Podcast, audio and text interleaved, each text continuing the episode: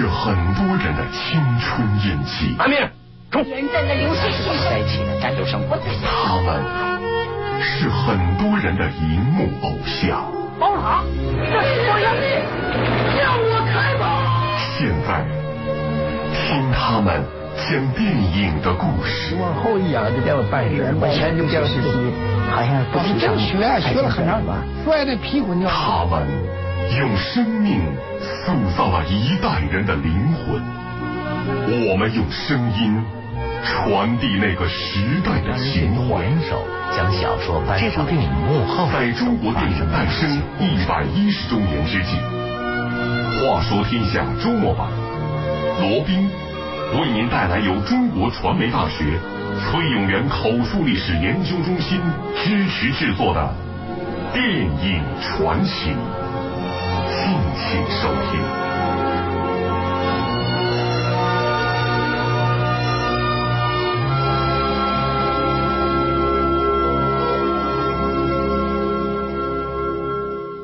这里是《话说天下》周末版，大家好，我是罗宾。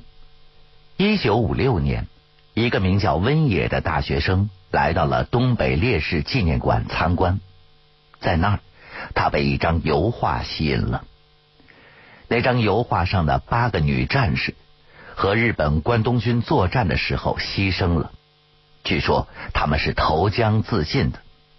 除此之外，没有人知道的更多。第二年，温野毕业了，他主动要求来纪念馆工作。他想要把传说中的八个女战士的事迹弄清楚。温野之所以对这八个女战士如此好奇，是因为一部电影。这是一部怎样的电影呢？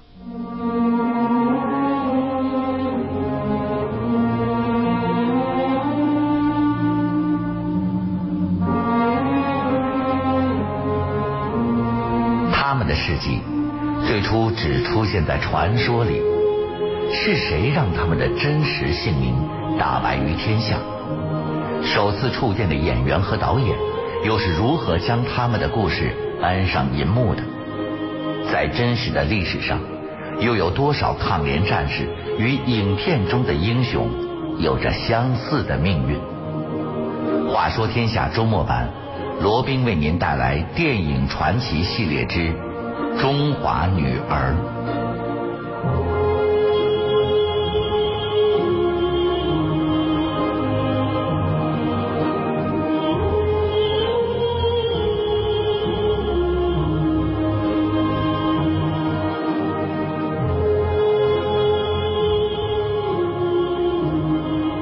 一九四八年，东北电影制片厂的编剧严一烟就关注过投江女战士的传说。根据这个传说，他写作了电影剧本《八女投江》，后来剧本改名叫做《中华女儿》。在刚刚建组不过三年的东影，想要找个拍过电影的人真是不容易。选来选去，演过话剧、懂些表演、还会画画的林子峰被选中了。第二年的夏天，也就是一九四九年的八月六号，电影在黑龙江镜泊湖开机拍摄。故事线索被林子峰集中在了一个人的身上，角色的名字叫胡秀芝。她的丈夫被鬼子烧死了，她毅然参加了抗联。胡秀芝同志，从今天起你就是抗联的战士了，你编在十三班里。这是咱们队的指导员，这是我们十三班长。事实上，在拍摄这部电影的时候，八女投江的故事还只是一个传说。除了剧中的冷云确有其人，其他的人都是仅仅听说或者严一烟笔下虚构的人物。一直在寻找真相的温野说：“比如他这几个人都叫什么名字？呃，这个八女投江这个战斗地点到底在什么地方？是在什么时呢？哪一年怎么打的？这都不都都在电影里也没反映那个，哎，都比较模糊。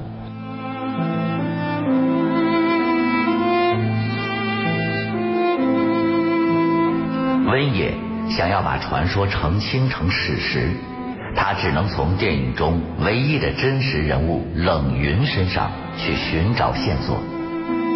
那么，冷云到底是谁呢？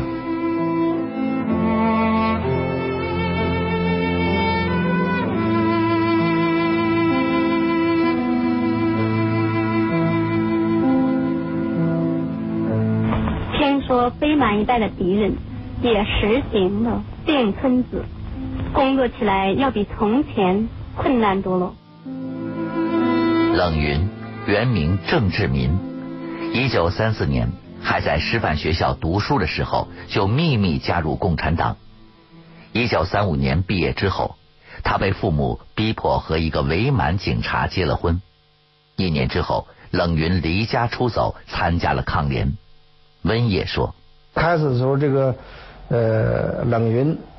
这不，他原来是文化教养嘛，这个时候也就要参加西征的时候呢，他是开始担任小队长，后来就担任那个妇女团的指导员。线索到这里就中断了，温野继续在迷雾中跋涉，就像一九四九年夏天的林子峰在电影创作的迷雾中跋涉一样。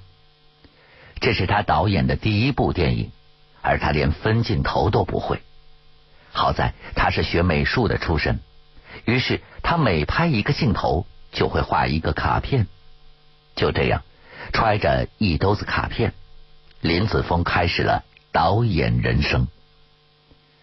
演员苏菲也在《中华女儿》里展开了新的旅程。她在电影里扮演抗联战士小王。安大姐，我的脚烂成这样，怎么办呢？那年扮演黄桂芬的薛燕也只有十七岁。很受同事们的疼爱，苏菲昵称他为大雁。老大爷，天这么冷，冻坏了吧？坐着运送木头的小火车，薛燕他们到了外景地。这时，他们才知道自己要演的是什么。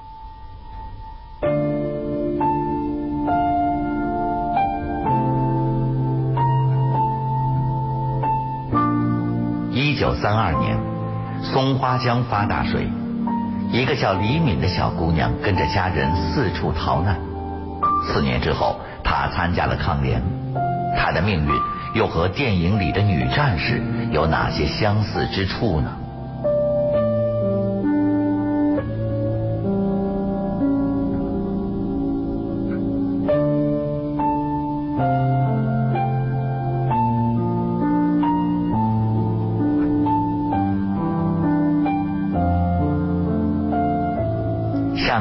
的女战士一样，李敏亲身经历过战斗到最后一人的惨烈战斗。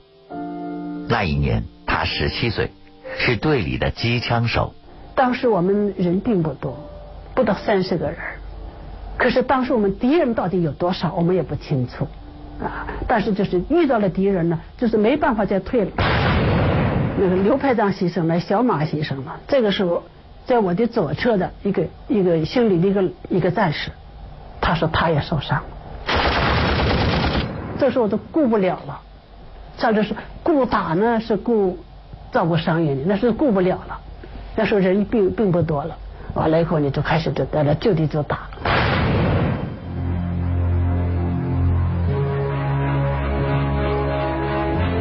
人越打越少，黎民等人被迫后撤。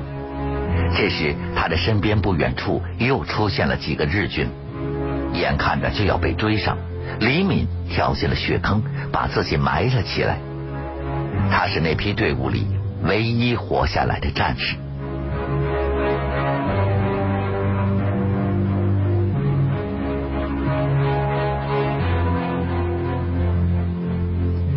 在严一烟为电影《中华女儿》搜集资料的时候。还有两个人的名字也被抗联战士们频频提起，他们就是赵尚志和杨靖宇。对女战士的悲壮故事感同身受的严一烟，最后选择了八女投江。但是这两位英雄也同样让他不能忘记。赵尚志曾经担任过东北抗联的最高指挥官。一九三二年。二十四岁的赵尚志就开始抗日活动。在妹妹赵尚文眼里，那时候的他还只是个有些神秘的哥哥。那个时候赵尚志还常回家，回家的时候，嗯，我那时候小，刚上学，嗯，他小，他说你们不能做别的，就是日本人贴那个传单，你们就像撕着玩似的，那个纸接下来干什么，就给他扯了。然后我们上学看到街上贴的那个，就扯了。扯了。就在妹妹上街扯日本人传单的这一年，赵尚志把一支又打鬼子又抢百姓的土匪武装改造成为了抗日队伍，但这支队伍最终还是被日军瓦解，赵尚志因此被划为右倾分子，开除了党籍，这只是他坎坷命运的开始。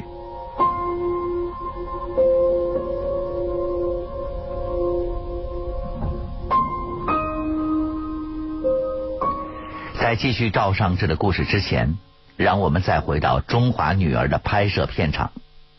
当时初登银幕的葛存壮，正在这部电影里兴高采烈的跑着龙套。这个跑龙套演群众演员的特点就是，一会儿你可能演日本鬼子，一会儿可能演游击队，一会儿可能演一个老乡。比葛存壮幸运一些的是于洋，他已经算上一个配角了，不但有名字。还有一大段谁也听不懂的台词。法西斯的挣扎。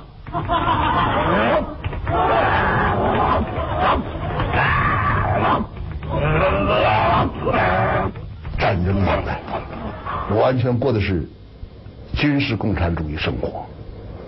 大家一个月有点津贴，津贴也就是两三块钱，发衣服，发鞋子。所以那个时候就像部队一样的，虽然是电影是艺术工作，但实际上是一种部队的军事生活。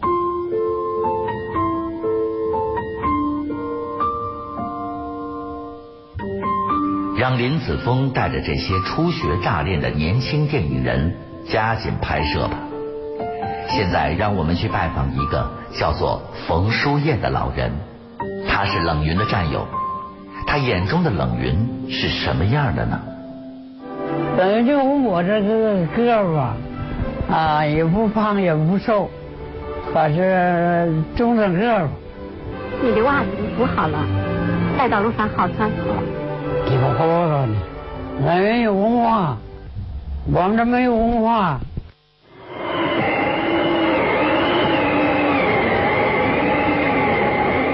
一九三八年的十月。东北已经下起了大雪，冷云和战友们踏上了征程。这一去，他们再也没有回来。那天夜晚，天气很冷，战士们没有办法，就生了一堆火，围在火边取暖。这团火光被远处的一个日本特务发现了，于是他就向日军进行了报告。温野说：“因当时大药调集了，据说是。”将近一千上千人的兵力，激战了一夜又一日，八个女战士和队伍失散，被日军追赶到了乌斯浑河边。此时子弹已经打光了，他们就砸毁了武器，在冷云的带领下走进了冰冷的江水。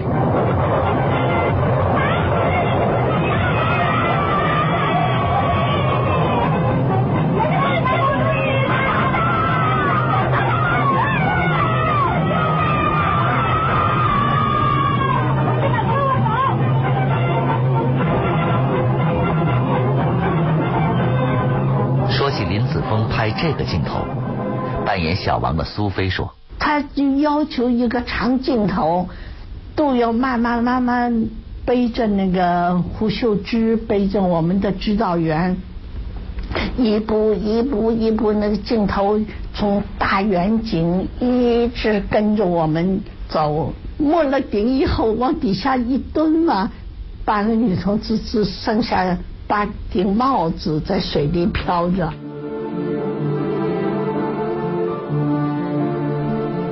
就这样，他们的故事和他们一起沉没了。很多年，没有人知道。一起沉没在历史河流中的，还有赵尚志的传奇故事。在被开除党籍两年之后，赵尚志重新回到党内。一九三九年六月，赵尚志被任命为抗联总司令，但是半年之后，他再次被开除出党，离开了抗联的领导核心。一九四二年二月，没有党籍、失去组织的赵尚志身边只有五个人，他急于打一场胜仗。二月十一日，赵尚志决定袭击日军在梧桐河的警察署，但是他不知道。向他提供情报的人是个日本特务。负伤被俘八个小时之后，赵尚志牺牲。日军是这样记录赵尚志的最后八小时的：赵尚志被倒绑着带去审讯了八个小时也不开口，临死还大声痛骂：“你们是日本帝国主义的看家狗，对畜生是没有什么可说的。”下午一点钟。卡车就送来了尸体。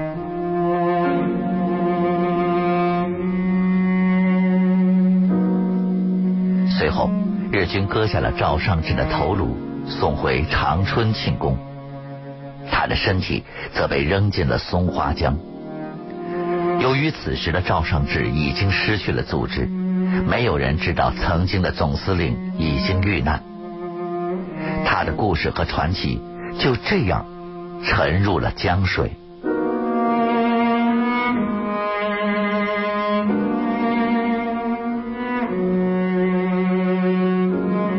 抗联还有一个英雄，是抗联第一军军长杨靖宇。他当年都经历了哪些苦难呢？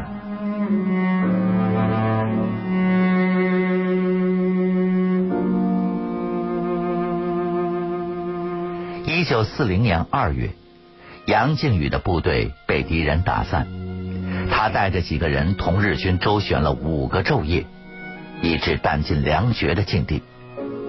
抗联战士李桂林说：“当时没吃吃啥呢？就是那个树皮，树皮的那个榆树皮好吃啊，黏的糊的，但松树皮不好吃啊。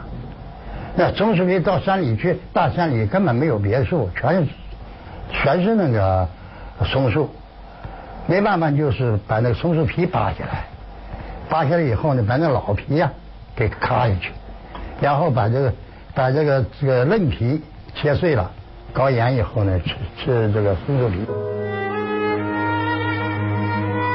一九四零年二月二十三日，杨靖宇牺牲，日军解剖他的尸体，胃内仅有树皮、草根和棉絮。多年之后，杨靖宇和赵尚志的故事渐渐被大家所知。他们战斗过的地方也以他们的名字命名。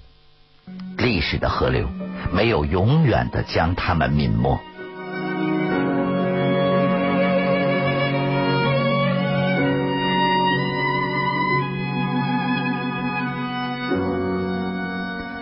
到一九四二年，东北抗日联军各部。相继失败，余部一千六百多人在日军的追杀下退入苏联境内。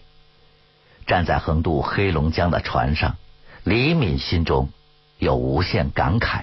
完了以后，这个船呢就逐渐逐渐就到了中间。所谓中间是意味着什么呢？意味着国境线了。这时敌人也不打了，那关东军也不打枪了，我们就船摆到那个，就就就想办法就尽量摆在那中间。就不打了，不打了以后，苏联红军弃船，啊，就都都都都都都都都过来了。进入苏联后，李敏他们被改编为苏联红军远东军区国际旅，东北抗联的历史至此结束。到达苏联的第二年，李敏结婚了。一九四五年，她和丈夫陈雷。跟随苏联红军回到了祖国，投入了解放东北的战斗。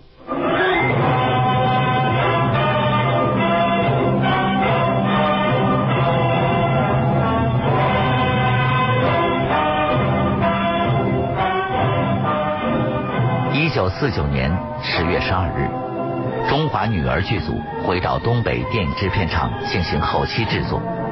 电影最终在北京上映这是新中国公映的第一部电影。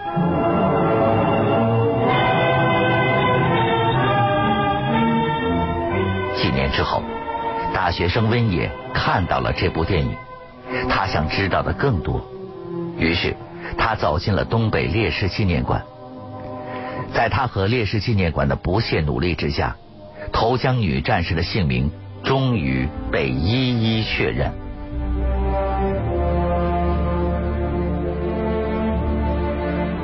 时已经是一九六二年，距离他们牺牲已经过去了二十四年。他们是冷云、胡秀芝、杨桂珍、郭桂清、查桂清、王惠民、李凤善、安福顺。在他们中间，年龄最大的是冷云，牺牲时二十三岁。最小的是王惠民，牺牲时十三岁。